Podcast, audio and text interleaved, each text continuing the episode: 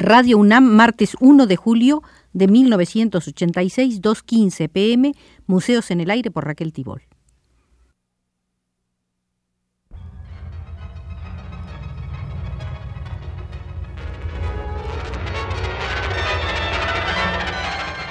Museos en el Aire.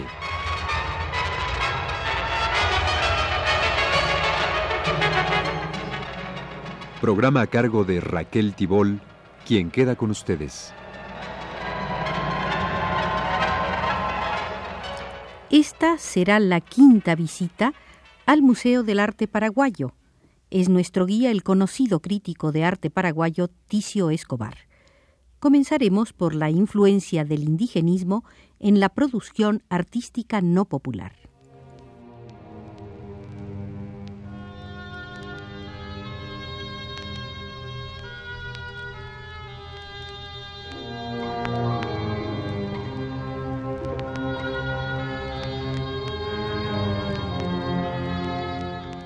La consideración de lo propio como voluntad de aprehender las particularidades locales determina en Latinoamérica una preocupación constante del momento, de la cual el indigenismo constituye una expresión característica. Son bien conocidos los riesgos que esta posición implica. El más grave, caer de nuevo en el inmediatismo del tema. El tipicalismo exonera de la necesidad de un orden estético y se conforma con el préstamo provisional de elementos nuevos, casi nunca bien absorbidos. En el Paraguay, la utilización del tema indígena no conlleva pretensión innovadora alguna. El indio aparece en el escenario de una pintura que mantiene incólume la óptica de los viejos naturalismos finiseculares. Destacado indigenista fue Roberto Oldenjara, nacido en 1900 y muerto en 1984. Oldenjara estudió tres años en Buenos Aires en la Mutualidad de Estudiantes de Bellas Artes. Después estuvo tres años en Madrid en la Escuela Especial de Pintura, Grabado y Escultura de San Fernando. El gobierno paraguayo becó a Oldenjara por un año en Italia y otro año en Francia. Regresó al Paraguay en 1926 con una formación fuertemente académica. El fiel realismo de Oldenjara confiere a veces a su obra el valor de verdaderos documentos etnográficos. Su pintura no puede ser considerada como parte del movimiento indigenista porque no existe en ella la menor intención de incorporar, ni aun superficialmente, reforma alguna para comunicar una nueva valoración del indio y de su cultura. El insistente retrato del indio, al que Oldenjara se dedicó casi exclusivamente durante 28 años, parece corresponder tanto a un mero interés en documentar los caracteres físicos de las distintas etnias chaqueñas como a preocupaciones estéticas. El proyecto de Oldenjara de crear un museo del indio que recogiera una descripción pictórica de los tipos indígenas demuestra la importancia casi científica que otorgaba Oldenjara a la fidelidad de la representación de tipos aborígenes.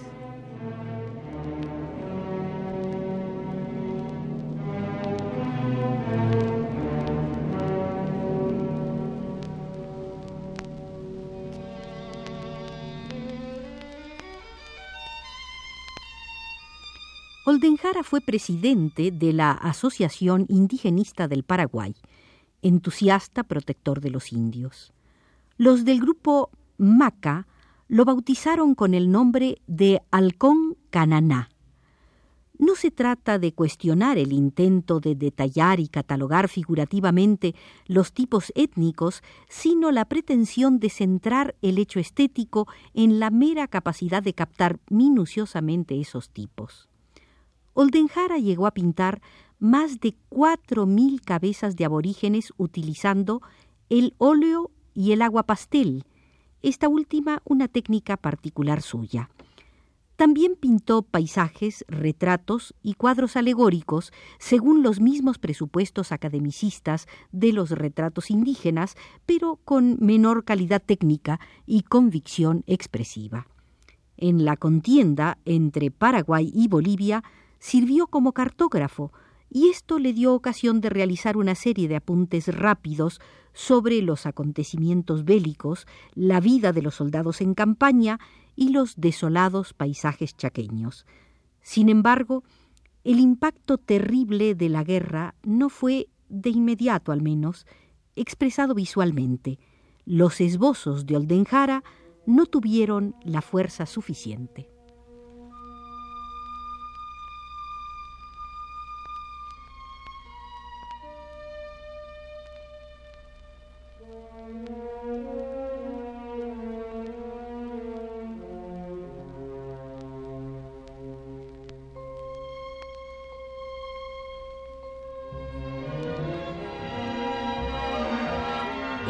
Paraguay la escultura también dio ejemplares para la corriente indigenista.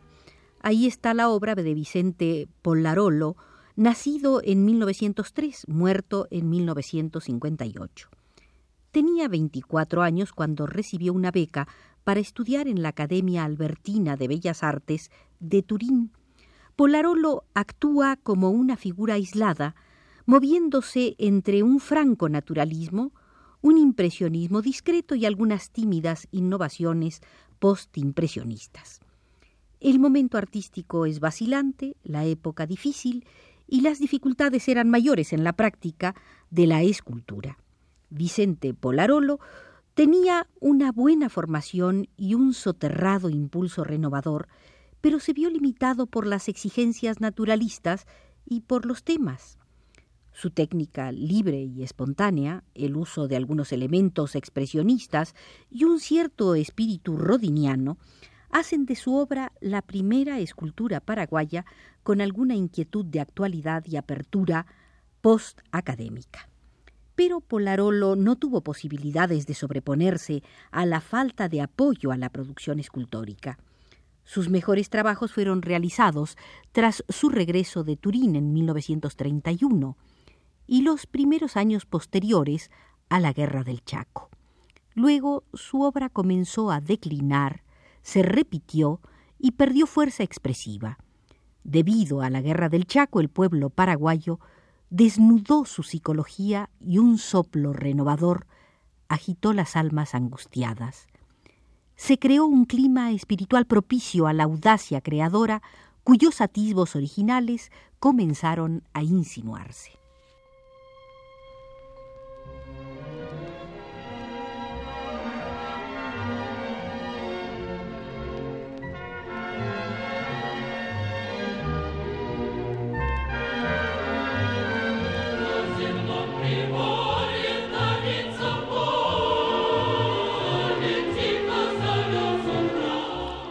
A pesar de que la ruptura con las formas visuales académicas pareció producirse de golpe en el Paraguay al comenzar la década de los 50, en realidad la misma correspondió a un proceso bastante lento. El cerrado aislamiento del Paraguay, su atraso, su dependencia y su desarrollo cultural interrumpido, lo mantuvieron apartado de las novedades que se producían en el resto de América Latina desde las primeras décadas del siglo pero ciertos cambios fueron facilitando la búsqueda de la contemporaneidad. Otras manifestaciones culturales, especialmente la literatura, ya habían comenzado a inquietarse ante los efectos de la nueva sensibilidad estética y a acusar la insuficiencia de las fórmulas románticas y modernistas. La guerra con Bolivia entre 1932 y 1935 remueve con fuerza las contradicciones sociales, destapa la olla podrida, según dijera Roa Bastos, enfrentando al artista con la realidad. Roa Bastos escribió Bajo este impacto vital y potente caen las costras de la decoración superficial, las formas parasitarias y caducas, los residuos de mentalidad colonial. Las costras del pensamiento visual fueron más resistentes, pero la presión de un tiempo cargado encontró fisuras y canales secretos. La guerra del Chaco y la mundial, las agudas tensiones sociales y políticas y la revolución del 47 constituyeron experiencias colectivas demasiado pesadas como para ser sostenidas por el gastado vocabulario de paisajes y retratos asépticos. La situación maduró con el ejemplo de la anterior generación literaria. Los rumores imprecisos de imágenes nuevas, las formas audaces que surgían en el Brasil y en el Río de la Plata.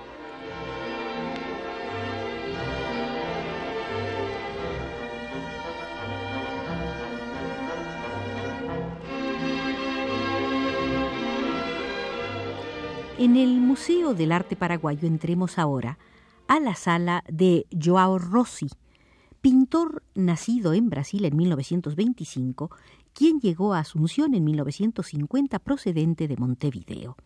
Sin proponérselo, Joao Rossi actuó como un elemento desencadenante de fuerzas apenas contenidas. Rossi no llegó al Paraguay para desarrollar trabajos relacionados con las artes plásticas fue contratado por la filial paraguaya de la Asociación Cristiana de Jóvenes como profesor de educación física. Además, en 1950 la pintura no era su actividad principal. Inicialmente había sido periodista, poeta, contador, diseñador de muebles y profesor de gimnasia. Como artista fue esencialmente autodidacta y comenzó haciendo diseño publicitario y caricaturas. La importancia que tuvo en Asunción no se debió a lo excepcional de una carrera artística que viniese a impactar el medio, sino a su oportuna inserción en el mismo y a que ese medio marcó a su vez su posterior formación. Rossi reconoce actualmente que su trabajo artístico fue motivado por las inquietudes de la juventud y por el panorama desolador del magisterio académico. Sus primeros pasos fueron realizar una exposición de acuarelas, organizar cursillos y conferencias, mostrar películas, fotografías, catálogos, libros de arte. El joven paulista no tenía una formación teórica, pero sí un conocimiento claro de los principios de la nueva visión estética. Y eso era exactamente lo que las circunstancias paraguayas requerían. Además, eh, su experiencia resultó sumamente útil para los jóvenes pintores paraguayos, pues pasó por los antecedentes naturalistas e impresionistas conocidos por dichos pintores, y desde allí fue capaz de absorber las formas fundamentales de lo nuevo. Él pudo recoger las tendencias centrales que configurarían el nuevo arte paraguayo. Por un lado, el dramatismo de los expresionistas brasileños formados en parte en el norte europeo, pero con una firme posición americanista y definida admiración por el muralismo mexicano. Por el otro, traía el empeño rioplatense de severidad formal y de orden constructivo.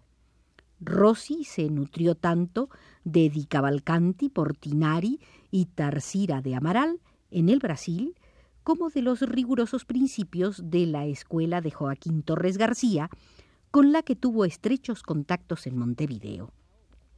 La obra de Rossi se sintetiza en dos conceptos, construcción y expresionismo.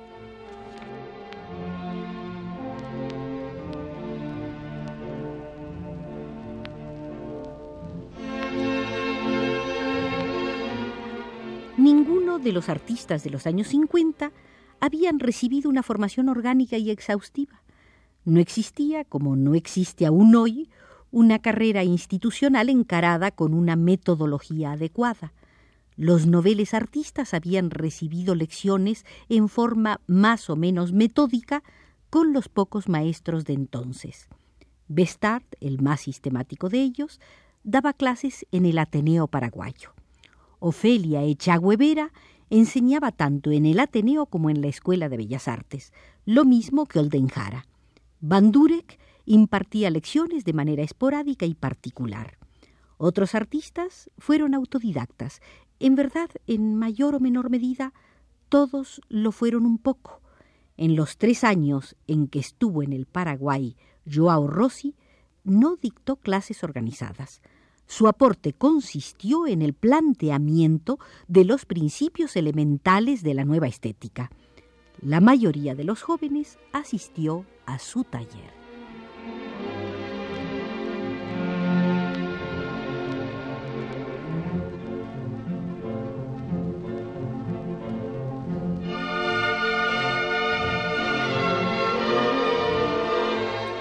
En la próxima visita al Museo del Arte Paraguayo veremos lo que se derivó de la etapa de Joao Rossi.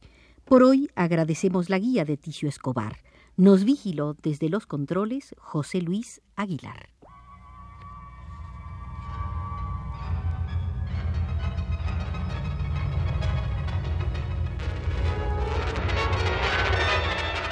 Este fue Museos en el Aire.